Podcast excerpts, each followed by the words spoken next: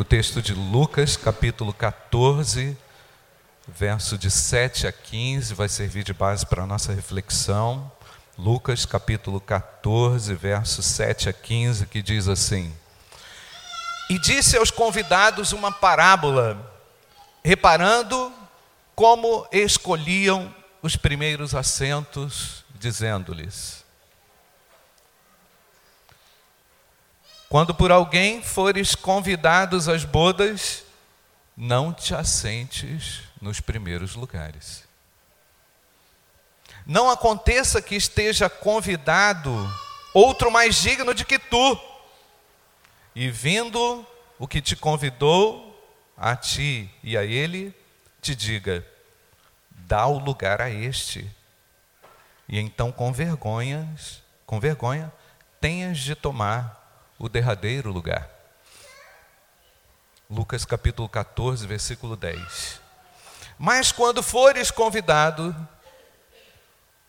vai e assenta-te no derradeiro lugar, no último lugar, para que quando vier o que te convidou e te diga, amigo, sobe mais para cima, então terás honra diante dos que estiverem contigo à mesa. Versículo 11. Porquanto, está aí na, na tela, irmãos, vamos ler juntos. Porquanto que a si mesmo se exaltar será humilhado, e aquele que a si mesmo se humilhar será exaltado. Lucas 14, 11. Mais uma vez, irmãos. Porquanto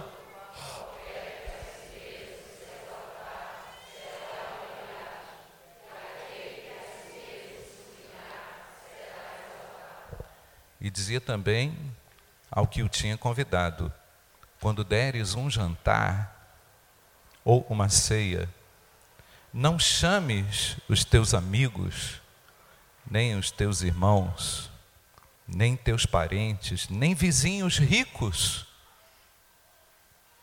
para que não suceda que também eles te tornem a convidar e te seja isso recompensado.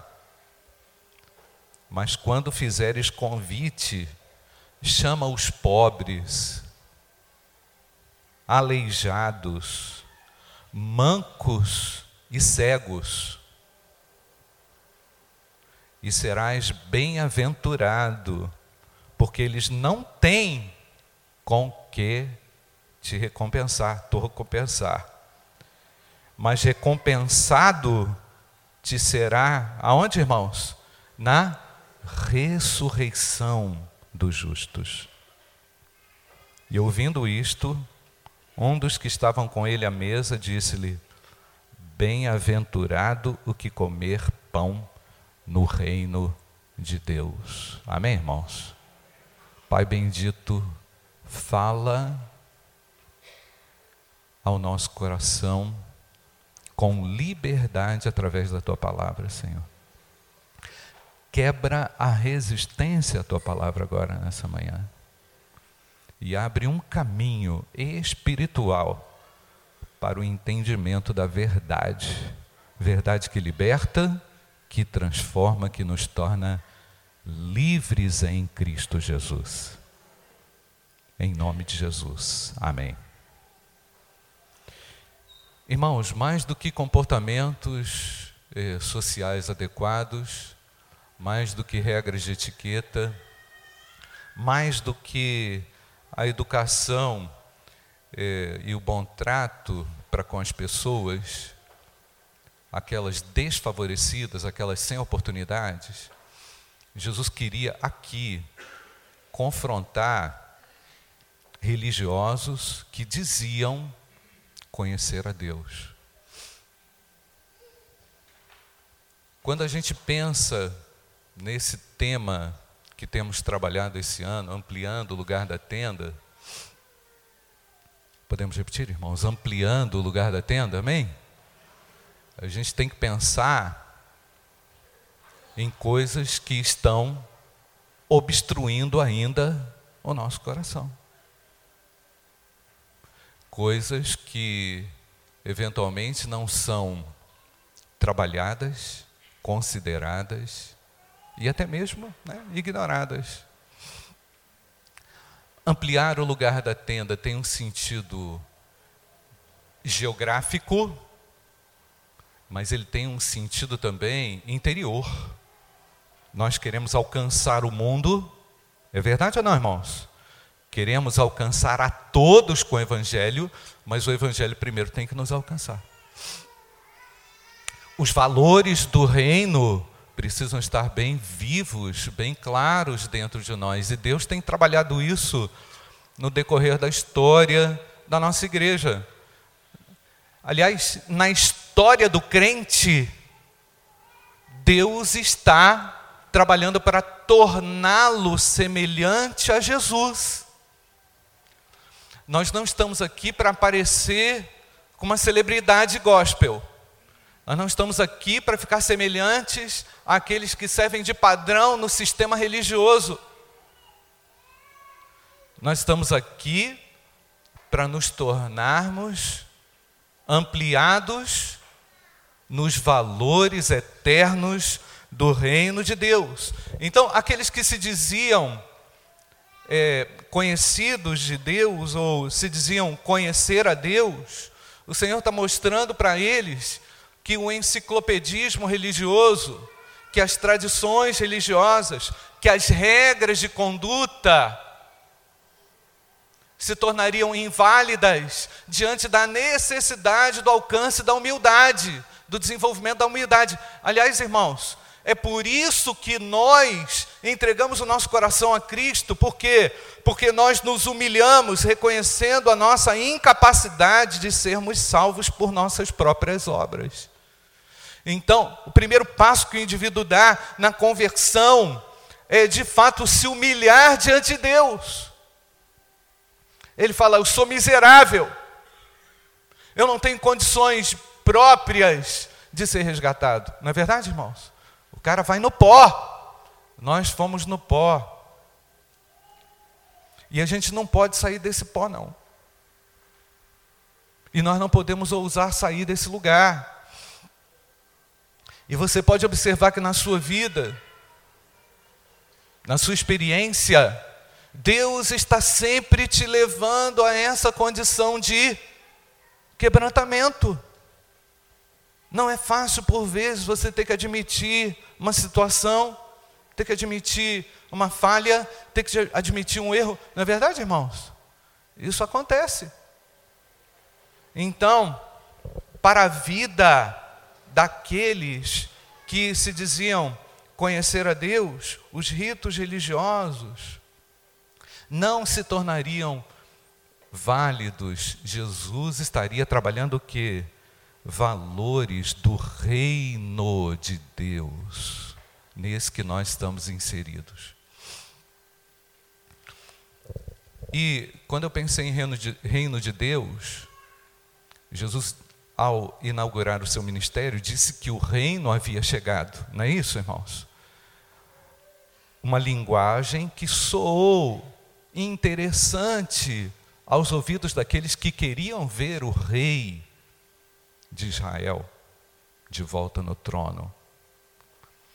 Só que Jesus começou a desconstruir as ideias desse reinado a partir de atitudes dentro do coração. Então, o apóstolo Paulo é um dos que define melhor o reino de Deus dentre, dentre os apóstolos. Diz ele em Romanos capítulo 14, versículo 17: Porque o reino de Deus não é comida nem bebida. Não são coisas visíveis. Não são coisas que todos nós corremos atrás no dia a dia. Ele não se materializa, ele não se concretiza em bens, em fartura, ele não se concretiza por isto, mas, diz ele, porque o reino de Deus não é comida nem bebida, mas justiça, paz e alegria no Espírito Santo. Amém, irmãos? E nós temos que medir a nossa vida utilizando esses parâmetros. Nós que vamos agora participar do memorial da ceia do Senhor, devemos nos perguntar: estamos aguardando pela justiça de Deus? Ou queremos fazer a nossa justiça? Nós queremos chegar lá e vamos quebrar tudo? Ou a gente vai esperar o Senhor quebrar tudo na hora certa? Nós vamos impor aquilo que a gente julga ser o correto, por mais correto que seja, irmãos, Deus realiza uma justiça perfeita e plena.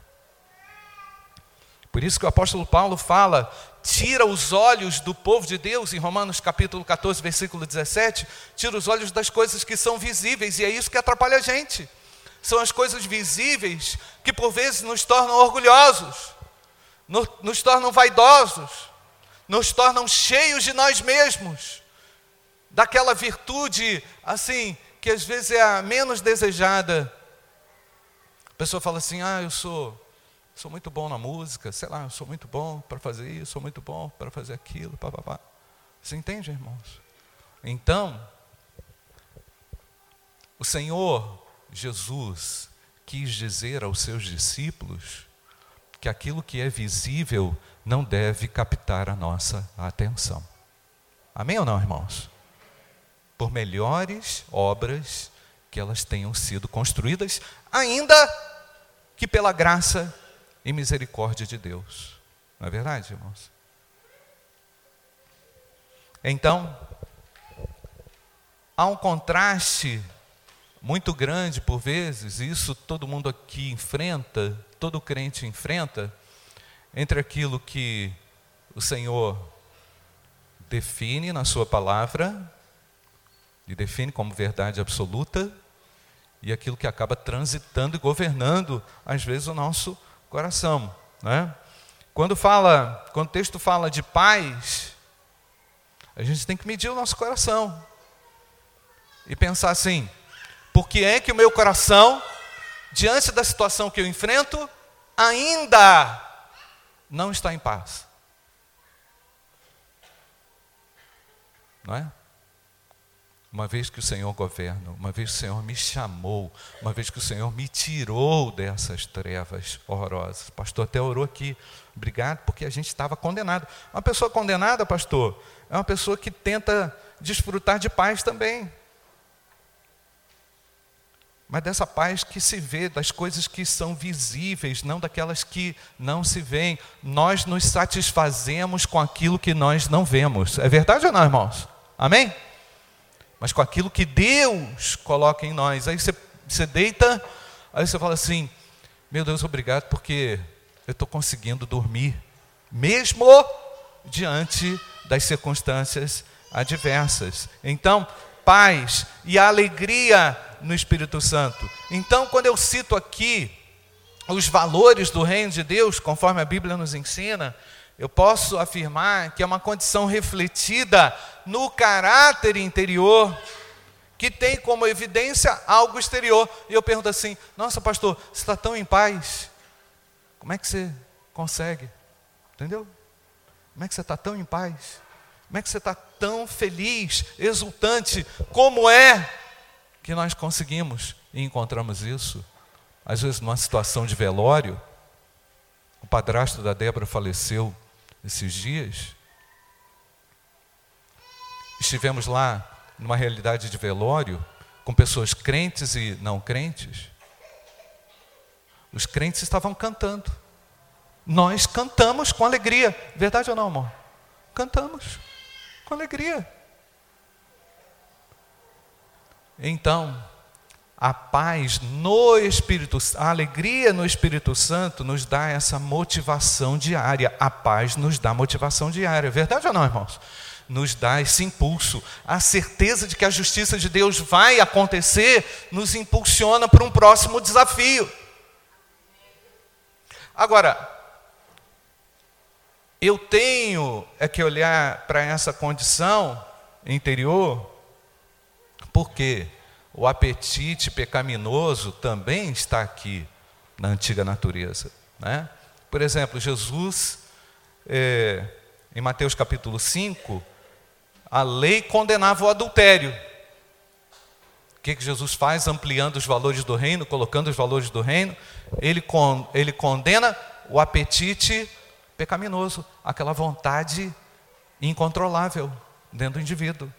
Em Mateus capítulo 5 ainda, a lei condenava o assassinato. Jesus condena a ira interior. Porque é ela que governa o indivíduo. Então Jesus vai olhar a essência. Nesse momento, queridos, nós podemos perceber que a lei, a legislação, tem a ver com a conduta que pode ser controlada. Ela é completamente limitada. A lei coloca o indivíduo numa, numa força e ele é controlado. Não é assim, irmãos? E a lei interior coloca o indivíduo numa condição completamente de liberdade, independentemente daquilo que esteja acontecendo. Mas, por um outro lado, o indivíduo pode obedecer legalmente a um padrão externo e ainda assim o coração dele está cheio de violência, está cheio de, de desejos descontrolados, ainda está cheio de maldade. Por isso, irmãos, que a essência do trabalho da nossa igreja é espiritual. Não é fundamentalmente um legalismo para colocar um padrão em cima de todo mundo. O padrão está aqui, mas nós somos livres para obedecer, e nos submeter a Ele. Amém, irmãos? Nós queremos o reino de Deus dentro de nós. Por quê, irmãos? A palavra mesmo ensina, lá em Lucas capítulo 18, não precisa abrir não, fala do fariseu que considerava as suas realizações. Essa mensagem é direta para, aquele, para aqueles fariseus. Aquele cara que diz assim: Ah, Senhor, obrigado porque eu não sou igual a ele. É? Obrigado, Deus, porque eu não sou igual aquele camarada. Você está entendendo? Obrigado, Senhor, porque a minha vida é maravilhosa e tal, e tal, e tal. Espera aí, onde é que está Deus? Né? Onde é que está Deus? Por que que, de repente, esse orgulho transita e controla o nosso ser, a ponto até mesmo de dizer assim, graças a Deus que eu não, né? Tipo assim, eu não estou nessa situação, não sou igual a ele. Ora, vai lá e ajuda quem precisa. Ao invés de ficar dizendo graças a Deus, porque não é assim, não é? Então, a palavra nos exorta, o apóstolo Paulo também nos exorta em Gálatas capítulo 6, versículo 3, porque se alguém julga ser alguma coisa, nada sendo, a si mesmo se engana, auto-engano, da vaidade, do orgulho, da soberba. Então, aplicação número um, irmãos, é preciso abandonar qualquer sentimento de vaidade, de orgulho ou de cobiça pecaminosa para a gente poder entender e compreender melhor a Deus. Amém, irmãos? E, pensando no aniversário da nossa igreja, pensando na necessidade de ampliar esse lugar da tenda no nosso coração para que coisas ocorram exteriormente de forma positiva da parte de Deus, nós precisamos olhar agora em que condição nós vamos participar da ceia do Senhor. E hoje no café da manhã conversei com a minha esposa. Dia 2 de dezembro. O ano de 2018 acabou.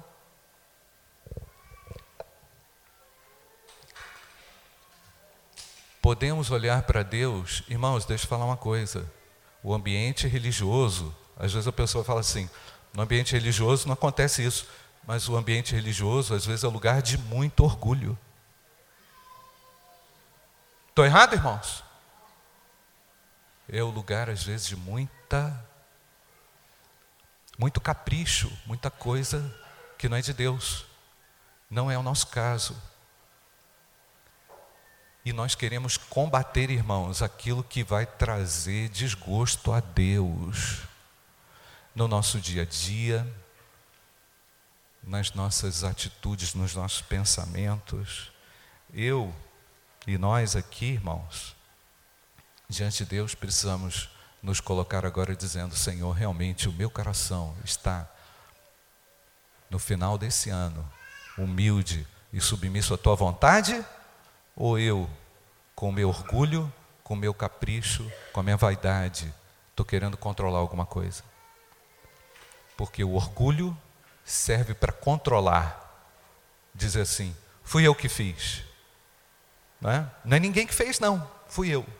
Entendeu? Eu não dou espaço para ninguém. E que o Senhor nos conceda nessa manhã uma reflexão através do seu Espírito Santo mais profunda a respeito da nossa postura. Vamos fechar os nossos olhos. Deus te deu muitas realizações nesse ano de 2018. Deus ampliou muita coisa, Ele que está fazendo mesmo. É o Senhor que está trabalhando mesmo. É o Senhor que está operando. Mas Ele nos chama também a olhar para o desfavorecido. Ele nos chama a olhar para aquele que não tem nada, aquele que está destruído pela vida, aquele que está jogado de lado que ninguém lembra. O sentimento da igreja é um sentimento de socorro, tem que ser um sentimento de apoio, de amor. E que nada obstrua o nosso caminho.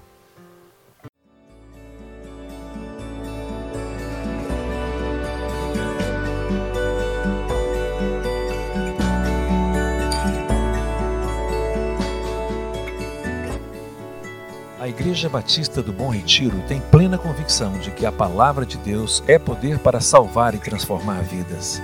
Nosso desejo é que essa mensagem tenha alcançado seu coração. Para saber mais sobre quem somos e em quem acreditamos, acesse ibbrpatinga.com.br.